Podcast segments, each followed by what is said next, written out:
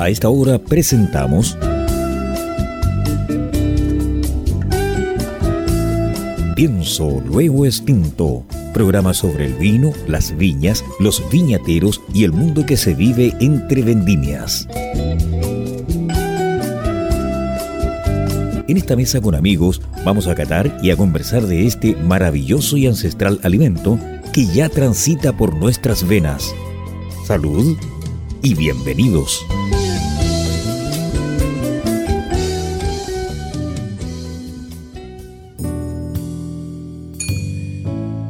Tardes, queridos auditores de Pienso lo Extinto, en este sábado 26 de septiembre del presente 2020.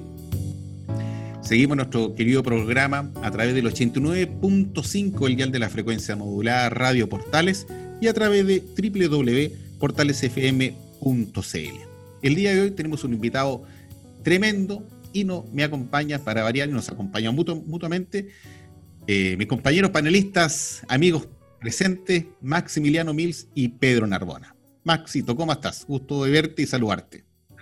Bien, buenas tardes, auditores. Eh, contentísimo por un nuevo programa con un invitado que yo le profeso admiración a sus vinos y eh, ya que estamos en, en cambio de estación, dejé mi tradicional camisa hawaiana, ya que desde que la empecé a usar en el 2017 y sufría bowling por usar camisa hawaiana, hoy día estoy con una camisa de cambio de estación. Pero bien, contentísimo y con varias preguntas porque nuestro invitado de hoy es alguien muy acucioso en sus vinos.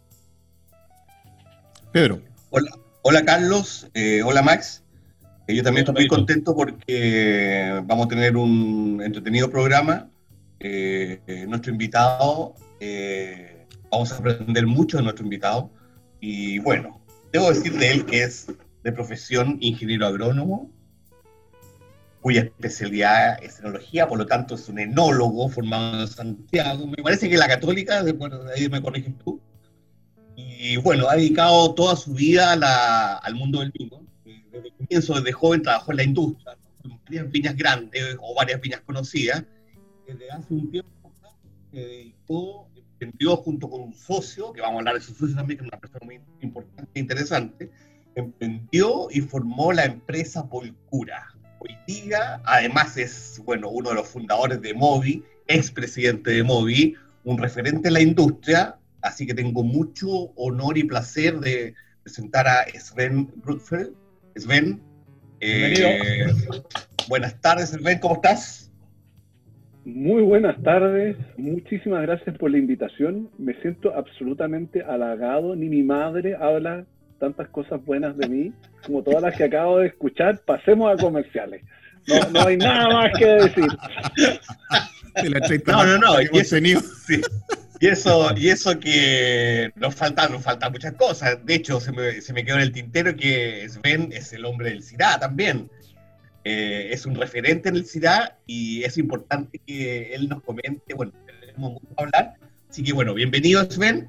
Eh, muy contento estoy de tenerte, como digo, en el programa. Y cuéntame un poco de tu historia para que la gente te pueda conocer. Cuéntanos un poco de cómo nace esta afición con el vino y cómo llegaste a estar donde estás hoy día.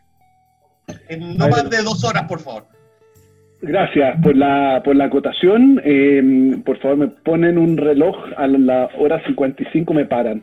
Eh, pero efectivamente, hablar de vino me encanta, es una gran pasión. Y eh, bueno, ¿cómo llegué a esto? Eh, tú dijiste bien, Pedro, yo estudié agronomía, eh, yo, no, yo no hubiera sabido estudiar otra cosa, no hubiera querido estudiar otra cosa. Eh, si hoy día yo entro a la universidad, es que no se me ocurriese, si no se me ocurriese hacer un, eh, estudiar filosofía o, literatura ucraniana, que me parece todo muy interesante, probablemente volvería a estudiar agronomía. y pero dentro, habiendo dicho eso, dentro de la agricultura y dentro de la agronomía, a mí la carrera me pareció un poco, entre comillas, fome. Eso es algo personal. O sea, y yo nunca le entendí el sentido, aparte de lo entretenido y lo lindo y lo bien que lo pasé, pero, pero todavía la agricultura chilena está muy comoditizada. Es decir, se producen manzanas, fruta, maíz. No es un commodity, pero es, el siguiente paso solamente. Eh, no hay valor agregado, no hay etiqueta, no hay desarrollo de marca o muy poco, está muy en pañales, incluso hoy. Y en ese sentido el vino es todo lo contrario, el vino es el producto agrícola que tiene la más desarrollada cadena de valor. El vino llega con un origen, con una marca, con un nombre, con información a la mesa de los más eh, pitucos restaurantes del mundo. Eh, entonces no hay ningún otro producto agrícola que pueda llegar tan lejos.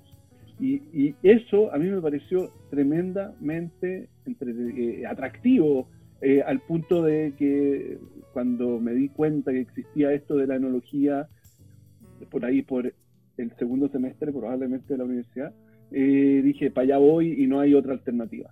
Y, la típica pregunta de la, de la tía de, oye, mira, tengo este, este, este manzano, ¿tú me podrías decir qué plaga es esta? Y yo miro con cara de no tengo idea. O sea, yo realmente no, todo lo que hice todo el tiempo fue con el foco en el vino y, nada más, digamos, dentro de la universidad y qué sé yo. Y obviamente ahí está todo el desarrollo también, un poco del, em, de, las ganas de hacer y efectivamente durante la universidad uno pesca poco, pero en la, medida que pasaban los años y uno va madurando un poco, no demasiado, eh, las cosas se ponen un poco más serias y y esto pasa simplemente de ser algo choro para estudiar o para ser realmente una, una forma y un estilo de vida. Y, nada, pues bueno, podemos entrar en detalle, efectivamente, en los años 90 la industria del vino estaba en un momento increíble en Chile. Yo creo que nunca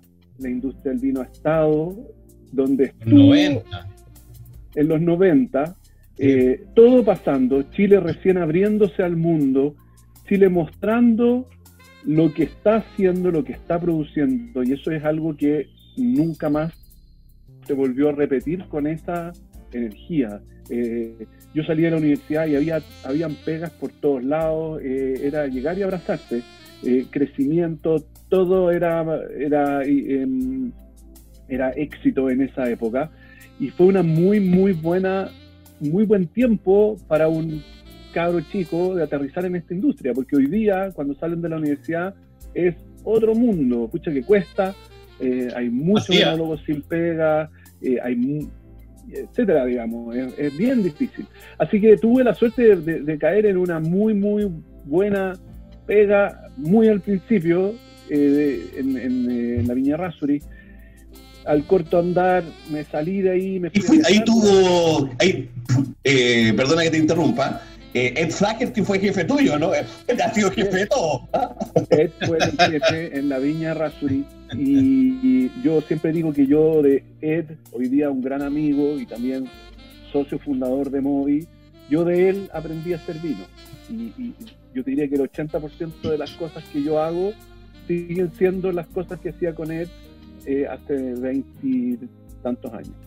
Y así que tremendamente orgulloso de ese, de ese legado. Bueno, y después nos fuimos con, mi señora, nos fuimos a viajar durante dos años, a mochilear, yo trabajé en un par de vendimias, hice un par de cosas por ahí, volví de nuevo a la viña Errázuri, después me cambié a la eh, viña Mongras y a Santa Carolina, pero siempre, siempre con el bicho de hacer mi propio vino, de tener una empresa, de, poco del emprendimiento, de la pyme, de la pyme vitivinícola eso, eso, es, eso es, bien especial porque, porque en los 90, qué sé yo, esa, ese bicho emprendedor no estaba tan arraigado en la gente.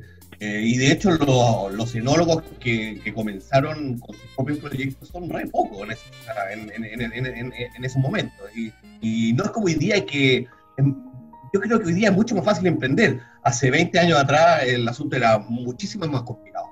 Eh, y en ese, sentido, en ese sentido, bueno, por eso que, es tan importante la asociación, ¿cierto? La asociación con otros pares que están en la, con las mismas con las mismas inquietudes y, decir, oye, pucha, nos ayudamos para que podamos en el fondo emprender.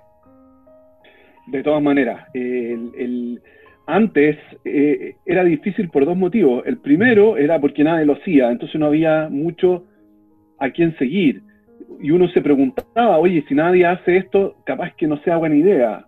Es decir, no hay, no, no hay como un, no había un, como un, ecosistema de emprendimiento. Hoy día pasan dos cosas. Lo primero es que hay muchos enólogos que no encuentran pega.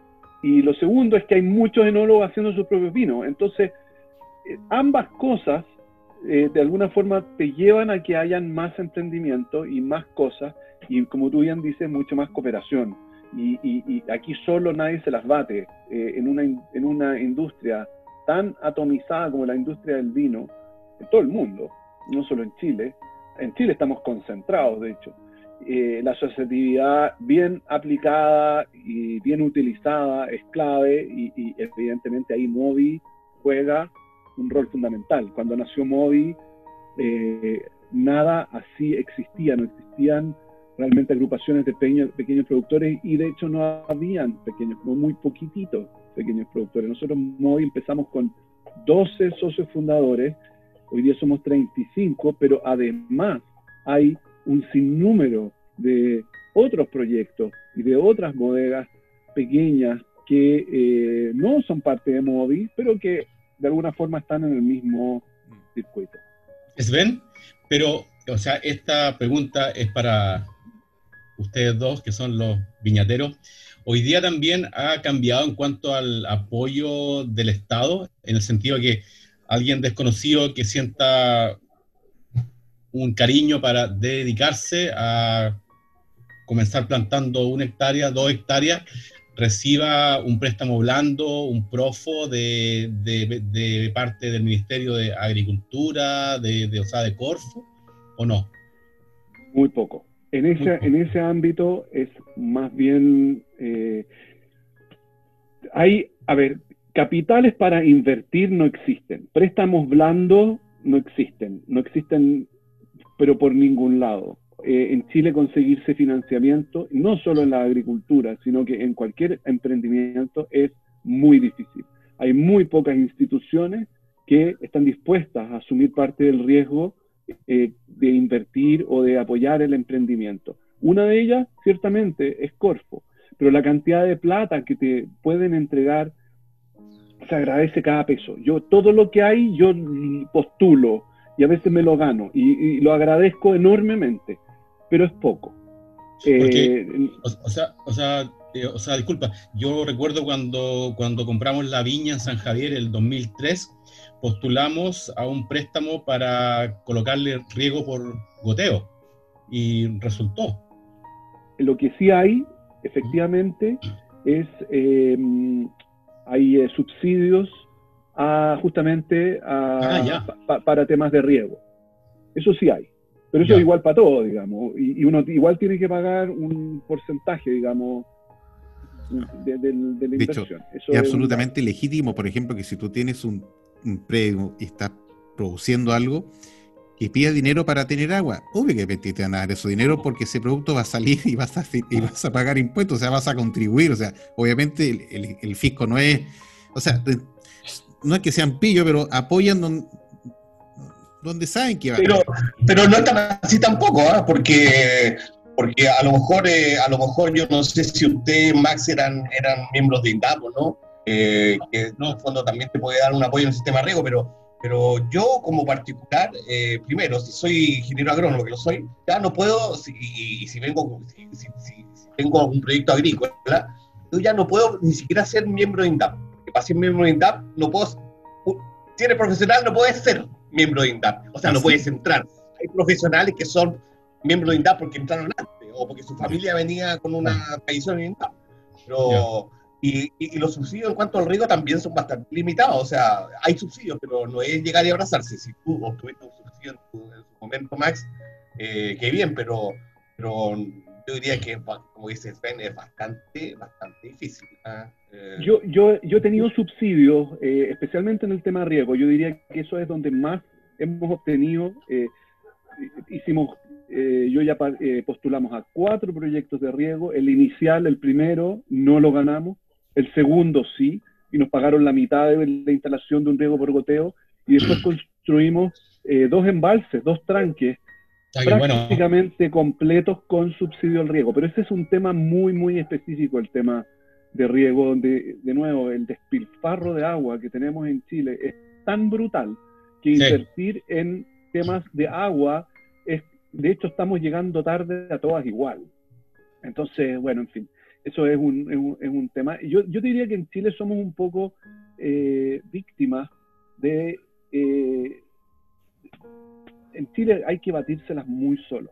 Eh, en, los países, digamos, otros países capitalistas, Chile es un país capitalista, pero otros países capitalistas apoyan el emprendimiento mucho más que Chile. En, Chile somos muy del libro en, en nuestro sistema. Eh, es bátetela solo, arréglatelas, compite y gana. Eh, está, está, muy metido en nuestra cultura, eh, no solamente de los nacional y política, sino que también de nosotros como empresarios, de que arréglatela y, y vamos para adelante como se pueda. Es, pero ¿tú crees que sería positivo o sería contraproducente que el Estado subsidiara pequeños viñateros, digamos, de menos de 5 hectáreas? ¿Subsidiar en qué? Porque ahí entramos en otro tema. Eh, subsidiar en producción es una cosa, pero después ese viñatero, ¿qué va a hacer con eso? ¿Qué va a hacer con ese vino? ¿Qué va a hacer con esa uva? Eh, o sea, eh, o sea subsidiar en cuanto a que, a que tenga un capital para plantar las parras y dejarlas funcionando con riego por goteo. Eh, por tiene que haber, si es que vamos a hacer eso a nivel de agricultores, eso tiene que ir de la mano con un desarrollo comercial, con un apoyo también en el área, eh, en el área, digamos, de la venta. Porque tú no sacáis nada con tener un viñedo y, plantaste cualquier cosa y, después tenés que vender esa uva. Y tienes que qué mercado te vas a insertar, etcétera. Entonces, mm, yo, yo creo que tienen que, tienen que ir las cosas de la mano. Yo, yo creo que hoy día el tema de hecho de comercial y, post agrícola es mucho más delicado que la producción propiamente No nos salgamos del camino, ¿ah, jóvenes. Vamos a ir. ¿Cómo llegamos a Polcura? ¿Cómo llegamos a Polcura, Sven? Ah, sí. Oye, está cachá, pero está entretenida la conversa igual. Expliquémosle a nuestros auditores bueno, eh, en esta cosa estamos obviamente transmitiendo, grabando a través de, Zoom, y en el fondo eh, hay una imagen que Sem ha, colocado, Sven, en, en, su, imagen que corresponde a el predio ya que está allá en Marichihue. Mari, en, en parcela en Marichihue. Correcto. ¿Cómo, ¿Cómo llegamos acá? Mira, yo tengo, a ver, estábamos buscando un lugar para plantar Syrah. Eh, yo tengo una pasión por el Syrah, tuve la suerte ¿Por qué? de trabajar. ¿Por qué esa pasión por el Syrah? ¿De dónde viene el gusto del Syrah? Yo tuve la suerte. ¿El ródano por allá o no? Eso, eso fue el broche de oro al final. Yo tuve la suerte de trabajar con la viña que hizo los primeros Syrahs comerciales de Chile, que fue la viña Rasuri, ya lo mencioné en Aconcagua. Y desde la, primera cosecha de, los Syrah modernos de Chile, comerciales, digamos, fue el año 1996. Yo llegué a la Viña Rasuri en el 97. El vino todavía no había sido embotellado. Desde el primer momento que le metí la nariz a, esa copa de Syrah, yo dije, wow, esto me gusta, esto es distinto. Listo, hasta ahí llegó, me, fascinó, choro, nunca había probado Syrah antes. Eh, después una vendimia en Australia que no fui persiguiendo el Syrah, pero tú llegas a Australia que es el Syrah es una, es una de las cepas principales. Y pero por sobre todo la diversidad, muy bien, eso, por ahí partimos bien, la diversidad de Syrah que hay en Australia es increíble. Eh, el Syrah es la cepa que mejor grita el origen eh, del cual proviene. Es una cepa tinta que da no, no, es que dé lo mismo, pero, pero es muy plástica en términos de sus eh, posibilidades de, plantarse en diferentes terruños después de Australia, donde ya dije, oye, esto está totalmente distinto a todo lo que yo ya había probado, están los tiras de clima frío, los tiras de clima cálido, los tiras en suelos graníticos, los tiras en suelos arcillosos. Eh, me tocó trabajar en el sur de Francia y ahí esto de nuevo, el sur de Francia de nuevo está lleno de y particularmente en el Ródano y ahí fue ya como, ok, redondeemos esto, qué impresionante. Y dije ya, Syrah es el tema, después más adelante empecé a experimentar tiras de Nueva Zelanda y los tiras de Sudáfrica y los tiras de California e incluso los de Canadá. Y cada uno siempre con esa particularidad única de cada uno de esos lugares. Ni siquiera el Cabernet Sauvignon es capaz de ir tan, tan, tan evidentemente mostrar el lugar del, cual proviene. Eso es lo que me rayó con el Syrah. ¿Cómo llegamos a Marchihue? Eh, bueno, queríamos hacer algo acá. Recursos limitados, no tenía que ser clima, Syrah de clima frío, tampoco de clima cálido. Estábamos buscando una zona intermedia, es decir, empezamos a buscar en el piemonte de la cordillera de la costa y de la cordillera de los Andes. Y uno de los lugares que encontramos fue este, fue Marchihue, el cerro de atrás. Cerro Polcura es como un estadio de fútbol, 360 grados de exposición al sol. Oye, eh, al tiro cuéntale a nuestros auditores qué significa en Mapudungún Polcura. Polcura significa piedra amarilla eh, o tierra amarilla. Y es debido al tipo de granito que hay en este lugar. El cerro se llama así. Yo siempre me pregunté por qué justo a este lugar le habían puesto por cura. Vino una vez eh, un geólogo, tomó una, de estas piedras, la miró y dijo, oye, mira, esta es distinta. Le pregunté si eso tenía algo positivo y me dijo, no, simplemente es distinta. Yo no le vi nunca la diferencia pero con ojos de geólogo parece que sí lo era, y los que le pusieron el nombre al cerro evidentemente también vieron que las piedras eran distintas. Eso es. Eh, así que... Mm, ¿Y, son, ¿Y son cuántas hectáreas en Pulcura? En Pulcura tenemos plantadas 25 ah, ah, hectáreas. Ah, ¿Tú grande? Bueno, grande. O sea, tenemos plantado 25, eh, hectáreas. O sea, a ver, eh, o sea, yo, yo eh, consigo que de menos de 5 hectáreas es un pequeño productor. De 5 a, a, 40, 50 es tamaño mediano y de ahí para, para arriba ya es grande, ¿o no? Es interesante lo que dices, porque en términos de superficie de viña el, es, cierto, pero en términos de producción de vino no. En términos ah, de producción de vino, en Chile al menos, eh, somos conocidos por grandes bodegas. Chile tiene en promedio el tamaño de bodega más grande del mundo por lejos. Y, efectivamente las grandes bodegas compran de muchos agricultores chicos, pero son pocos agricultores chicos los que hacen vino solamente de ese lugar. Hay, evidentemente, pero no son muchos en comparación con la escena, digamos, chilena. Mira, ya chiquillos, Vamos a hacer nuestra primera pausa de visaje. Usted nos está oyendo a través del 89.5, el dial de la frecuencia modulada Radio Portales y a través de www.portalesfm.cl. Vamos y volvemos, no se despegue del dial. ¿Gustas del buen vino y también del cine? ¿Quieres interiorizarte de esta armoniosa unión? En el libro Vinos de Película, del escritor y comentarista Maximiliano Mills, nos enteramos de las mejores películas y documentales sobre vinos.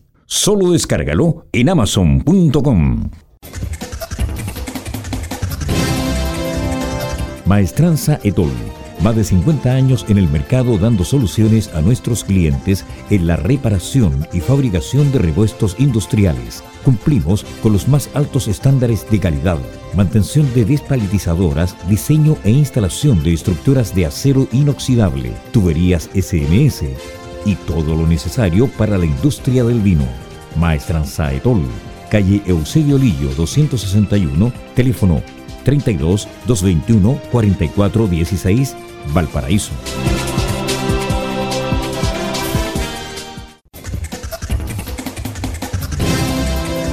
Nadie habla de vinos como lo hacemos en WIP.cl y porque somos el único medio especializado en vinos de Chile y Sudamérica, auspiciado por sus lectores, por ti, no por bodegas. Gracias a tu pasión por el vino, podemos ser www.wip.cl. Sí, WIP, el único sitio web de vinos independiente de Chile y Sudamérica. Estamos presentando Pienso, luego extinto.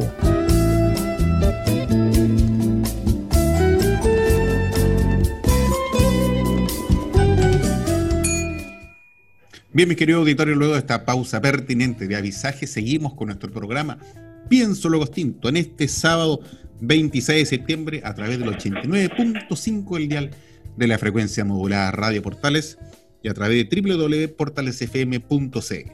No se olvide que también nos puede oír dentro de la semana en Spotify. Este capítulo que usted está oyendo en esta ocasión también va a estar alojado en el sitio de YouTube. Búsquelo por Pienso Luego Extinto. Suscríbase, active la campanita para que esté enterado en cada semana de los nuevos episodio que hemos tenido y vamos teniendo día a día, semana a semana. ¿ya? En esta oportunidad nos acompaña el enólogo, propietario de, la, viña y los vinos Polcura, ¿ya? Sven Brutfeld, ¿ya? que fue en su origen presidente también, participó como presidente de Movimiento, fundador de este movimiento de viñateros independientes. Así que seguimos muchachos, adelante. Sí, ya, ya que hablamos. ¿Qué está tomando?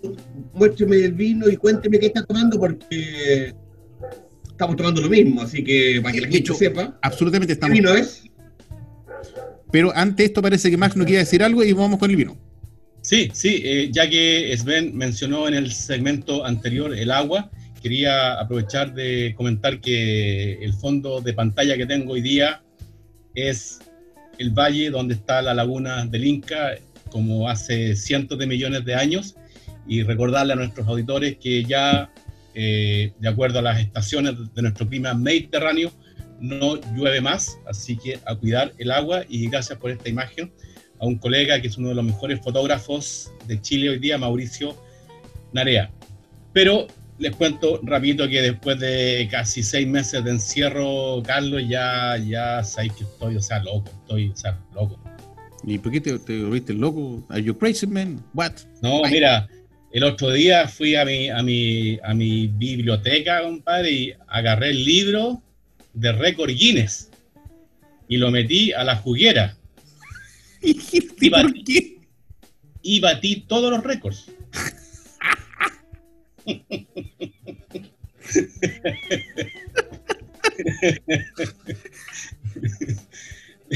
salud. Salud por eso, Mateo los Recos, qué buena, qué creativa, Maxito. Salud por ti, salud, salud. Te, ganaste un salud, hombre. Salud. Viña 2021. Sí, y no chiste. Pero está consumiendo, ¿qué tiene? Bueno, oye, primero que nada, agradecer a Sven Rutfeld porque, por, porque, porque, porque nos envió tres botellas, ¿ya? de este Sirá que él produce allá en su campo en el Valle de Colchagua, de Añada 2016, el que estamos degustando todos y vamos a compartir y vamos a explicarle a usted, querido auditor, en qué consiste este vino, dónde lo puede encontrar y todas las ventajas y beneficios que tiene el consumir vino chileno. Cuéntanos, Ben, acerca de este vino. Eh, Cura Sirá es nuestro vino principal eh, yo, ah, yo no tengo los vinos eh, eh, categorizados ni en, por premium, super premium, no. Este es nuestro vino principal, este es el primer vino que hicimos y en la medida que iban pasando los años íbamos agregando otros vinos cuando, digamos, encontrábamos parcelas interesantes, vinos interesantes, lotes que nos gustaban más o que queríamos embotellar aparte. Pulcura Sirá es el primer vino que hicimos. ya les mencioné que el Cerro Polcura es como un anfiteatro, un estadio, 360 grados de exposición al sol y todos los cuarteles, todas las parcelas están de alguna forma representadas en este vino. Y eso es muy choro porque en el fondo tenemos laderas norte que son un poco más cálidas, laderas sur como la que está atrás, eh, más frías, en la ladera sur de hecho hay un pequeño bosque, chuta, para este lado, hay un pequeño bosque, arriba para los que están viéndolo. La, ladera norte, que es más cálida, tiene quiscos. Cada uno de estos sectores expresa y hace vinos diferentes. Y después lo más entretenido, evidentemente, es buscar la proporción de cada uno de ellos y hacer la mezcla final. Eh, principalmente eso es por Curacirá. Eh, nunca es 100% Syrah, este tiene un poquitito, tiene un 3% de Cabernet Sauvignon, normalmente le echamos otras cosas, pero este año solo fue eso. Em, este vino en la bodega, yo encuentro que la enología, a pesar de ser enólogo, es lo más fome que hay. Eh, hacer vino, uno puede, con buenas uvas, hacer vino en latina. Eh, en la medida que la, materia prima sea la adecuada, da un poco lo mismo lo que uno haga en la bodega. Nosotros tenemos un sistema súper clásico, cubas de acero inoxidable, hacemos remontaje, es decir, diario, es decir, bombeamos el vino que sacamos de la parte baja de la cuba y mojamos los oruj que flotan arriba, lo hacemos dos veces al día. Después de 30 días el vino se va a barrica, está un año en barrica y después de eso se embotella. Fin de la historia. Realmente no es más complicado que eso. Lo, choro, digamos, es efectivamente lo que pasa en el, en el viñedo. Y este vino, eh, si bien no es el más caro, sí es el que mejor representa el viñedo de Porcura, justamente porque tiene de todo. Todo lo que hacemos está de alguna forma metido acá adentro. Así que mm, es más o menos el 50% de lo que producimos. El otro 50% son las locuras, el cuartelito chico, la selección de acá y la esquinita. ¿Qué sepas? Principalmente Syrah. Yo tengo seis Syrahs diferentes, pero ah, tenemos también plantado Malbec, el Malbec lo planté pensando en mezclarlo en justamente este Polcura Syrah, lo cual hacemos de vez en cuando, pero nunca usamos todo. Así que, entre comillas, tenemos una sobra de Malbec súper rico.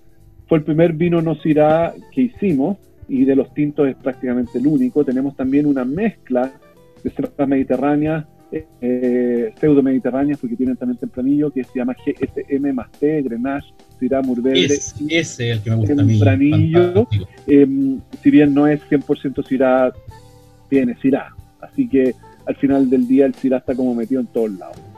Aquí contaminándolo todo.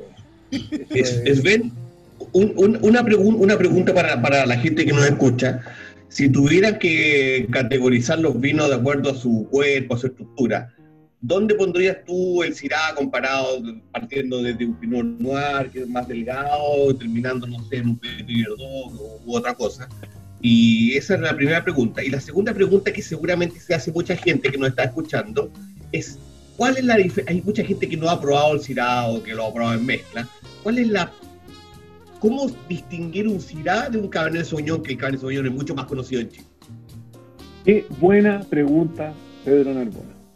Porque em, es, una, es una cosa súper eh, clave. Hay mucha gente... déjame contestar primero ¿dónde, dónde Vamos a hacerlo así en forma general. Efectivamente pusiste dentro de los tintos al Petit Verdot arriba de los más corpulentos, de los más cototos, y pusiste el Pinot Noir, eh, no voy a decir abajo, en el otro extremo con, los vinos más delicados y más, tal vez más finos. Y por ahí entre medio, entre esos dos extremos, están todas las otras cepas tintas. Si es que nos vamos de más delicado a más eh, cototo, digamos, eh, voy a saltar varias cepas, pero después del Pinot Noir, eh, tenemos por ahí junto con el Pinot Noir tal vez, eh, tenemos la cepa país, después eh, podemos mencionar el Merlot, el Cabernet Franc, el Carmener y el Syrah, el Cabernet Sauvignon y el Petit Verdot. Me salté un montón de cepas, pero es como para hacer una, una cosa de... Una paleta de colores, así. Yo, pondría en general al Syrah entre el segundo y el tercer lugar en términos de intensidad. Entonces, hay mucha gente que dice que no le gusta el Syrah porque lo encuentran muy flaco. Y ahí es donde entra Polcura. Polcura, si bien es un proyecto de Syrah, no cumple con la característica que yo acabo de mencionar. Los Syrah de Polcura están mucho, mucho más cerca, incluso más allá del área de los Cabernet Sauvignon. Eh, es el perfecto Syrah para los que les gusta el Cabernet Sauvignon, porque tiene una estructura muy atípica eh, para Syrah, con mucho más tanino y mucho más cuerpo que el promedio de los Syrah. Aquí no hay reglas, pero, pero más o menos, digamos. Y la característica normal, típica del Syrah, son, hay varios estilos. Eh, eh, eh un poco el Syrah que hay de, hay de todo, pero sí, como que lo típico es que son, es una cepa más especiada, eh, que es intensa, pero de taninos muy suaves. Los taninos son los que le dan, eh, eh, que, te da esa sensación en boca de, digamos, de, que te la llena. Entonces los, taninos del Syrah son generalmente más suaves. Hay gente que usa la palabra golosos, un poco más, más como te ah. dejan como una, una, especie de dulzor, pero al mismo tiempo es una cepa de, de gran cuerpo. Entonces por ahí entra muy, muy parecida al Malbec tal vez y al Carmener en esta característica general. Muy bien. ¿Y con qué lo variaríamos este vino, Sven? ¿Una recomendación? Mira, esto a mí me gusta mucho, esto funciona el 90% de las veces. El, ya te el maridaje clásico es el cordero, son las carnes asadas, con, eh, con no mucha sofisticación en el aliño, pero en general yo marido el vino que tengo ganas de tomar con la comida que tengo ganas de comer. Y eso funciona casi siempre. Hay algunos ejemplos que son no, pero por ejemplo, en el verano, si vas a hacer un asado eh, y está ya todo sol haciendo la parrilla y picoteando, yo no me quiero estar tomando el, el eh, maridaje perfecto para esa carne que estoy picoteando y me voy a tomar un chardonnay, me voy a tomar un vino blanco, independiente de que no sea lo típico que uno toma con una carne o con eh, un asado. Y al mismo tiempo, muchas veces tengo un pescado y tengo ganas de tomar tinto y lo enfrías un poco y funciona bien. Hay que tener cuidado. Muchas veces, por ejemplo, el salmón ahumado o si no está bien, bien cocido no va a funcionar con el tinto, pero en recetas un poco más eh, clásicas funciona perfecto. Entonces, yo soy ahí mucho menos académico y purista en el tema de los maridajes que, eh, que, muchos otros. a mí, póngale lo que quiera. Eh, a, mí me gusta mucho maridar el cirá con pescado grasos como el, el atún. Sí o la cojinova. Estoy de acuerdo, como te decía. Eh, ahora, para el atún, creo que tiene que estar el atún más bien cocido. Si está muy crudo, no. más seco, más seco. Sí, ahí, y ahí empiezan los problemas, porque a mí me gusta el atún a la inglesa. Y ahí no ah, creo que funcione tan bien con el cirá, pero si tú lo el mismo pescado, lo, lo, lo cueces entero o lo dejas a la parrilla.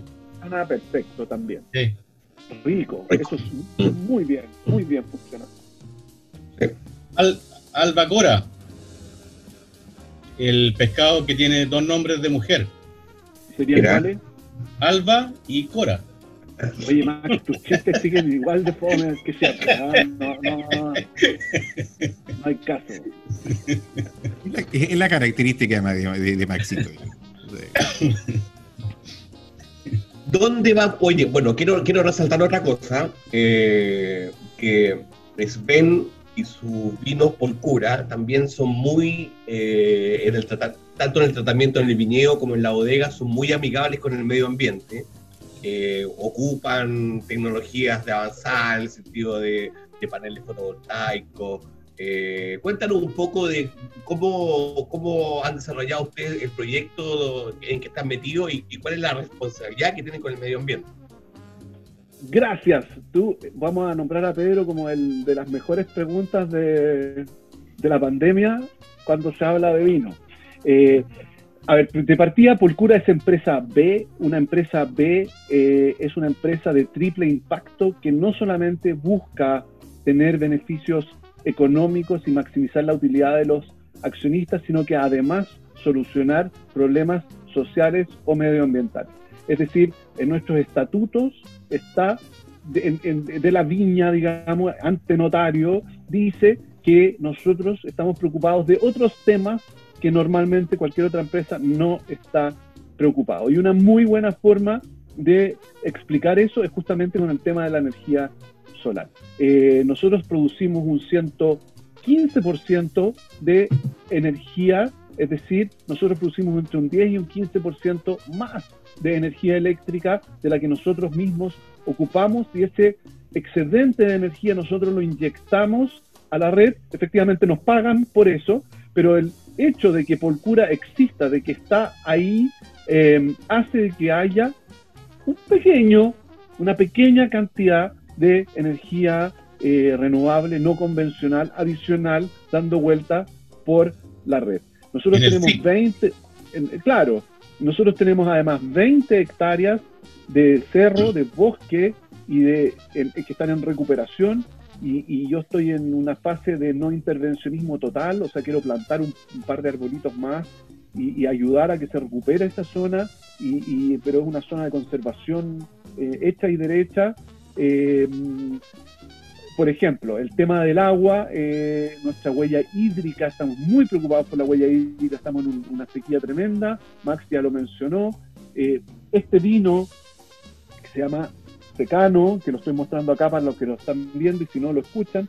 Secano es un viñedo de eh, actualmente 5 hectáreas que fue plantado y desarrollado sin eh, riego y básicamente, eh, y además tuvimos la suerte que produce los vinos, uno de los vinos más interesantes que hacemos con una huella hídrica ridículamente baja, porque básicamente es solamente el agua de la poca lluvia que tenemos. Son tres ejemplos que, eh, que te puedo mencionar de, de, por qué Polcura es empresa B y por qué estamos preocupados, no solamente de la, sustentabilidad, sino que además de ir un paso más allá y buscar que a través de Polcura se mejoren eh, condiciones que actualmente existen en la zona y en el país.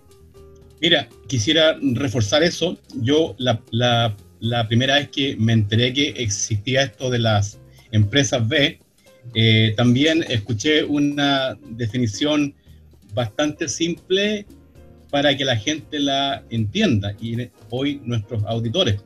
Yo no sabía que ya Polcura era una empresa B, por eso me gusta hacer este, este programa, porque además de ser panelista, aprendo cosas nuevas pero eh, la definición que escuché en aquella ocasión fue tan simple como esto. Una empresa B es una empresa que quiere mejorar el mundo.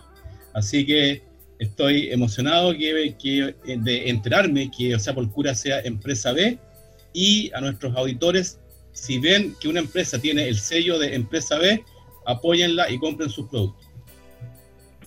Tal, tal cual, Max, no lo puedes haber dicho mejor, es usar el negocio como una fuerza para hacer el bien. Porque no somos, no somos filántropos, nosotros estamos haciendo negocio, queremos ser rentables. esto no es simplemente un movimiento medio hippie, esto es, eh, tiene que ser... Tiene que ser rentable. No, no, no, es mucho lo que rentabiliza una viña, pero, eh, pero eso es clave, digamos. no hay que arrasar con la naturaleza para conseguir el objetivo de vender un producto o sacar un servicio. Es que eso, eso no es solo no arrasar, es solucionar un problema que tengan, es un paso más, no es solo no arrasar, no es solo no destruir, sino hacer un aporte. Eh, eh, algo sustentable. Exacto. sustentable. Oye, mi estimado Sven, sabe que llega el momento, el momento entre todo lo que hemos conversado, pero un momento especial para ti porque te vamos a pedir una canción para que la puedas indicarnos cuál sería y nuestro radiocontrolador, Alexiño Portugal, se encarga de buscarla y de ponerla en línea. Así que, ¿cuál sería tu predilección para esta noche de sábado 26? Mira, yo tenía dos canciones, una larga y otra corta, pero como hemos hablado tanto, voy a elegir la corta y sería The Marillion eh, Lavender. Ah, ah bueno, buen tema. La elección como la banda, pero no la voy a cantar. De Lavender. Lavender.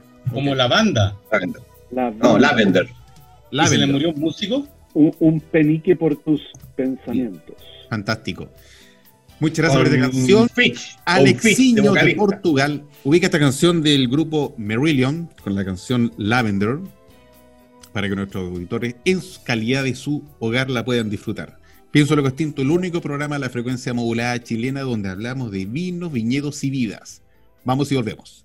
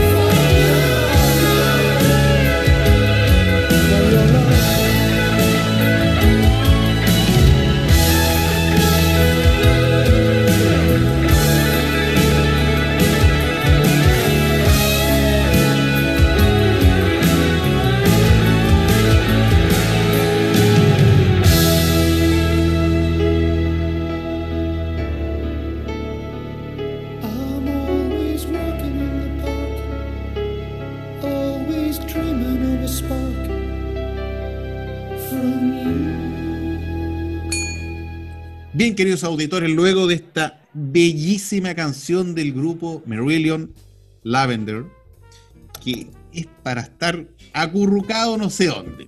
Qué bonita canción, qué, qué, buena gusto musical, mi, mi estimado Sven. Usted nos está oyendo a través del 89.5 al dial de la frecuencia modulada. También en internet en www.portalesfm.cl y después nos va a ver en YouTube y nos puede escuchar en Spotify. Qué bueno Spotify. Están todos los capítulos. Yo me entretengo a ese y escucho uno que otro, porque hemos hablado muchas cosas Teníamos invitados tremendos que hemos tenido aquí en el programa. Así que da gusto volver a recrear esos momentos. Muchachos, seguimos con. ¿Tenis de mesa? Ok, señor, bien, vamos, vamos, vamos con tenis de mesa. Vamos con un ping-pong, vamos con un ping-pong, a sacar la radiografía, a ver qué está pensando. Vele, entonces. Estas son, son, preguntas cortas y respuestas más cortas aún. ¿Ya? Como, como buen piñatero, ¿qué prefieres tú? ¿Una piscola o un gin tonic? Gin tonic. Odio la piscola. ¿Dulce o salado? Eh, poca sal. Los prisioneros de la ley. Eh, Aleluya. ah, eh, la ley. Asado tira o lomo vetado. Eh, asado tira. Bien. Apruebo o rechazo. Apruebo. Piñera Bachelet. Nulo. Pasa, pasa. Paso. Atkins Sacklin. Uy. No, al paso. No, no, no, no. Oye, no, perdóname, no. En la- dentro de las bases de este, de este juego es solamente hay un perdonazo weón. Hay, hay un solo paso. No, yo, anu- no, perdóname, anular el voto es válido. Eh, Violeta Víctor Jara. Violeta. No me gusta Víctor Jara, lo dije. Ah, no escuché. ¿No? ¿Cuándo? Eh, Alexis No, no, no, lo- Ah, o sea, lo, lo dijo ahora. sí, sí. Eh, no, Alexi. Alexis. ¿Te gustan rubias o te gustan morenas? Pero y eh, yo soy. Tutun. Morena. Sí, pero, pero las morenas. Morena. Eh, ¿Alguna bodega recomendada que no sea por cura? Narbona Wines, obvio. ¿Cómo se echan flores aquí, por Dios? que algún vino recomen- alguna recomendación de vino que no sea por cura. S. García. Y Garage Wine. Company. Dos. Ahí Muy bien. Muy Ambos bien. de Movi. Narbona también. Así. Oye, Pero- bueno, terminamos, ter- ter- terminamos el ping-pong, pero aprovechando que justo nos diste el enlace, ¿por qué no nos cuentas un poco de fuiste fundador, fuiste presidente, en, en pocas palabras, porque en pocos minutos cuéntanos en qué estamos hoy día? Eh, bueno, Movi es para mí una de las cosas que más me llena de orgullo de ser parte de Movi, de haber sido parte del comienzo de Movi, de haber tenido la oportunidad de hacer las primeras llamadas y las primeras invitaciones. Eh, ¿Cómo fue Movi- eso?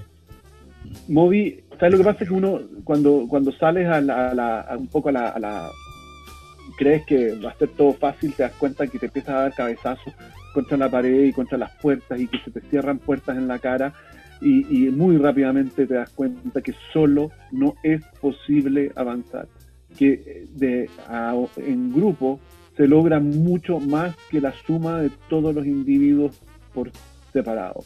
Eh, juntos logramos cosas que nadie había logrado eh, solo. Eh, es un, es un, eh, una ganancia colectiva, es un bien colectivo. Yo creo que es una de las asociaciones gremiales y, y especialmente vitivinícolas más exitosas que hay. Moili ya cumple 11 años, está activo, está muy, muy potente, sigue creativo, sigue reinventándose, nos siguen copiando y seguimos inventando cosas nuevas y eso a mí me parece genial, porque quiere decir que estamos haciendo bien y necesitamos más, que haya más asociaciones, más grupos, que haya una, una realmente una más voces que hagan cambiar la cara del vino chileno, que logren dar vuelta esa percepción de que Chile hace vinos buenos, bonitos y baratos. Nosotros no queremos eso, queremos que Chile avance y crezca en el eh, en la percepción de la alta calidad, que yo no tenga que explicar que mi vino es demasiado caro, que mi vino me lo compren porque es bueno y que si es de Chile, genial. Pero que no me digan, ah, no, pero es que es de Chile. Entonces no, no- no- Ah, es, sí. es muy caro. Esa es nuestra tarea, para allá vamos y lo vamos a lograr. Llevamos 11 años en esto, ya avanzamos mucho más de lo que cualquiera, o yo por lo menos hubiera soñado. Estoy seguro que en 10, 15 o 20 años más vamos a haber aportado objetivamente a generar ese cambio. No lo vamos a hacer nosotros, es una cosa conjunta a nivel país, de- de- no, no solamente nuestra, pero va- vamos para allá. Pero estamos Soy muy optimista. Excelente. dejando el camino listo. Eso es lo importante. Dale. Eh, yo sé, Sven, que tú eres uno de los poquísimos viñateros en Chile que también eh, embotellan vino kosher. Así que, que además eh, podría ser consumido sin problemas por un vegano o un vegetariano. Pero eh, explícale al auditor qué es un vino kosher y que si les toca beberlo, comprarlo, es tan delicioso como un vino normal. Eh, es una pregunta poco común, normalmente no hablamos tanto de este proyecto, pero, evidentemente eh, es algo que hacemos y, y, también con, mucha pasión. Todos los vinos de Polcura son aptos para veganos, nosotros no ocupamos ningún producto de origen animal en los vinos, por lo tanto, este o cualquier otro. Eh, un vino kosher es simplemente un vino que eh, está certificado para digamos, ser consumidos por judíos que solamente consumen productos que tienen el certificado kosher, es decir, productos que eh, son aptos para, eh, para el consumo por parte de judíos. Eh, hay infinitas reglas dietéticas, la más conocida por todos, por ejemplo, es el no comer cerdo, pero hay muchas otras más y en general, para que un producto sea considerado kosher, tienen que cumplir con todas estas normativas eh, y todas estas reglas, digamos, que se hacen para, eh, para, que, para obtener esa, esa, certificación. Yo soy judío y eh, dentro de la selección de vinos kosher que hay en Chile, es una selección más bien limitada, hay muy pocos productos, muy pocos vinos kosher y un poco mis amigos me incentivaron a decir, oye, cuando tú vas a hacer un vino cosas que sea un poco más de alta gama hasta que me entusiasmé, me subí y efectivamente hacemos el único vino kosher premium o de alta gama como le quieran llamar que se hace en Chile. Yo diría que es más bien un aporte para una muy pequeña comunidad que eh, busca esos productos y, es uno de los pocos, de las pocas cosas que yo hago realmente para los amigos. Eh, obviamente tienen que pagar por él, pero, pero desde el punto de vista comercial esto es cero. Y ah, no, no, no mueve ni media aguja, pero lo hago con mucho cariño, eh, con mucha pasión y con, eh, eh, en fin, siempre es un, placer cuando, cuando podemos hacer un aporte también en algo tan específico, algo tan de nicho, algo tan, digamos, limitado como es. No, porque mira, ojo, ya que hablaste de una empresa B, un amigo judío que se encargaba los vinos kosher de Uruguay. Y yo ahí recuerdo haberte contactado para preguntarte si alguien en Chile hacía vino kosher y tú me dijiste yo. Entonces, piensen en la huella de carbono que se elimina con cada vino kosher importado a Chile. O sea, también es un importante aporte porque una de las industrias más contaminantes que hay hoy día, en el planeta es el transporte. Así es. No, eh, no somos los únicos Luis Felipe Edwards hace eh, vino kosher, la Viña Corta hace vino kosher y hay una, eh, una más eh, o dos que, están, que están en el proceso, así que, pero es muy poquitito y la mayoría se exporta, hay poco en Chile, un mercado muy, muy pequeño, especialmente acá. ¿Verdadero o falso que un producto como un vino kosher tiene que ser bendecido por un rabino? No, no se bendicen, lo único que hace el rabino es certificar de que en ese vino eh, no haya nada que esté prohibido por las leyes dietéticas judías, pero una bendición no, no, está de por medio. Ah, ya. Como ministro de FEMA, que era. Exactamente. Pedro. Sí, no quería preguntarle, estamos terminando el programa, quería preguntarle, Sven, ¿dónde encuentra la gente, dónde encuentra estos vinos, dónde los puede comprar? Aparte de móvil la tienda que Sabemos que ahí están todos los vinos móviles. Eh, ¿Dónde la gente puede encontrar estos vinos? ¿Y qué pasa con el enoturismo en Polcura? ¿Están haciendo, no están haciendo? ¿Se abren? ¿Cómo ven, cómo ven, cómo ven lo que viene? Los dos lugares que siempre recomiendo para comprar vinos eh, Polcura, hay varios más, pero los dos principales es www.movilatienda.cl, como ya mencionaste Pedro, y también www.santiago Wine Club, santiagowineclub.cl que acaba de lanzar un nuevo sitio eh, remozado, modernizado y muy, eh, muy bonito. Eh, turismo fue debut y despedida. Nosotros hicimos nuestro, nuestro pequeño centro de visitas después de mucho darle vuelta y lo hicimos a pulso. Nos demoramos más de un año en armarlo porque no queríamos hacer nada muy parafernálico y lo inauguramos en enero y lo cerramos en marzo con la pandemia y así que hasta ahí llegó el turismo en Polcura y estamos eh, va a estar bien peludo este tema del turismo. Yo es más más aún afectado que los restaurantes a mi modo de ver y va a ser lo último último último que va a volver no tengo idea. Estamos haciendo algunos inventos para poder atraer turistas nacionales, pero como estábamos tan, tan, tan en pañales, probablemente nos va a costar eh, relanzar esto, y, pero lo vamos a hacer. Estamos esperando, quedó todo listo. Por suerte lo hicimos muy austero, porque si no estaría tremendamente arrepentido de habernos gastado un dineral en construir algo que después no podemos ocupar. Por suerte lo hicimos como lo hicimos. Todo por cura ha sido así, súper austero, de a poquitito, a mano, en la, medida de lo posible. Qué bien. Oye, Sven, ¿y qué tiene contemplado usted como proyecto así bien austero en, este senda de enoturismo por el lado de usted? A ver, nosotros no podemos competir con, el, eh, con los grandes. Colchagua es el lugar de enoturismo de Chile, donde más visitas hay, eh, donde están los, los, grandes clásicos del enoturismo. Eh, nuestra, nuestra propuesta va por el lado de la experiencia personal. Es decir, que yo siempre lo digo un poco de, forma caricaturesca. Eh, cuando uno llega a una bodega y te reciben, buenas tardes, yo soy eh, Francisco y seré su guía en el día de hoy. Al lado izquierdo tenemos un viñedo de Cabernet Sauvignon y al lado y esa cuestión se da por todos lados. Ese tipo de visita nosotros no nos podemos dar el lujo de hacerla. Nosotros tenemos que ir al al terreno, al uno a uno.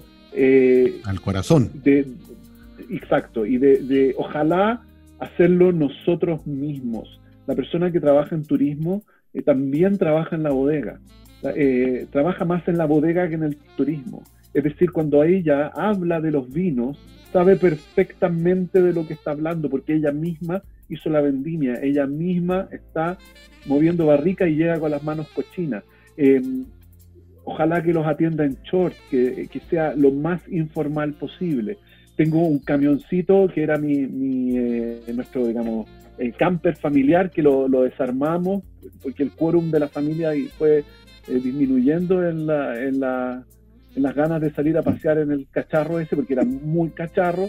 Así que lo transformamos y le chanté atrás una, una especie de cabina tipo camión de ganado para llevar a la gente, pero con unos asientos arriba del techo también. Eh, tenemos experiencias outdoor, eh, cosas, todas cosas nuestras que nosotros hacemos que a nosotros nos gustan. que es eso lo que tienes que transmitir, independiente de que tiene que ser algo propio.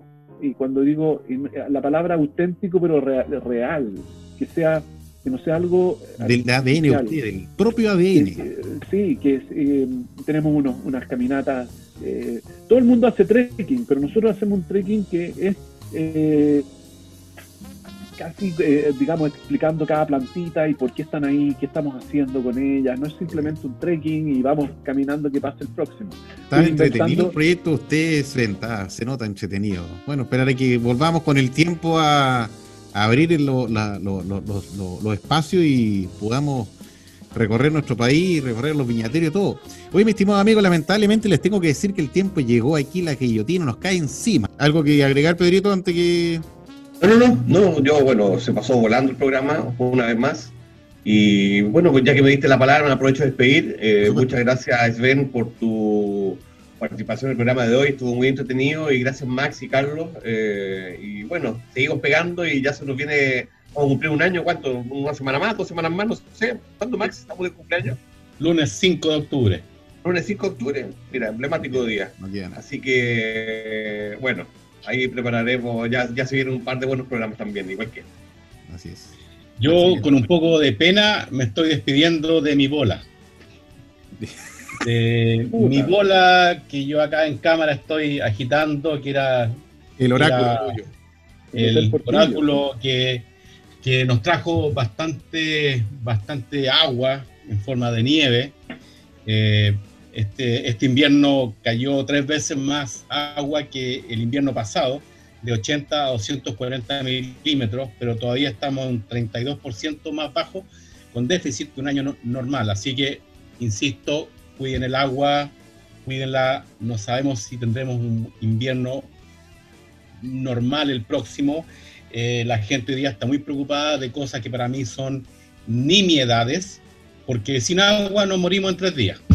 O sea, sí, piensa Sven. Sí, gracias, buenas tardes. Muchas gracias por la invitación, lo pasé muy bien. Eh, así que me hace envidia, Pedro, que haga esto todas las semanas. Y mm, cuando quieran de nuevo, feliz de, de participar otra vez. Siempre, siempre un placer. Gracias, muchas, gracias, Ben. Gracias. Ben Brutfeld, el ingeniero agrónomo de, de la viña Polcura. Aparte que es dueño, sí.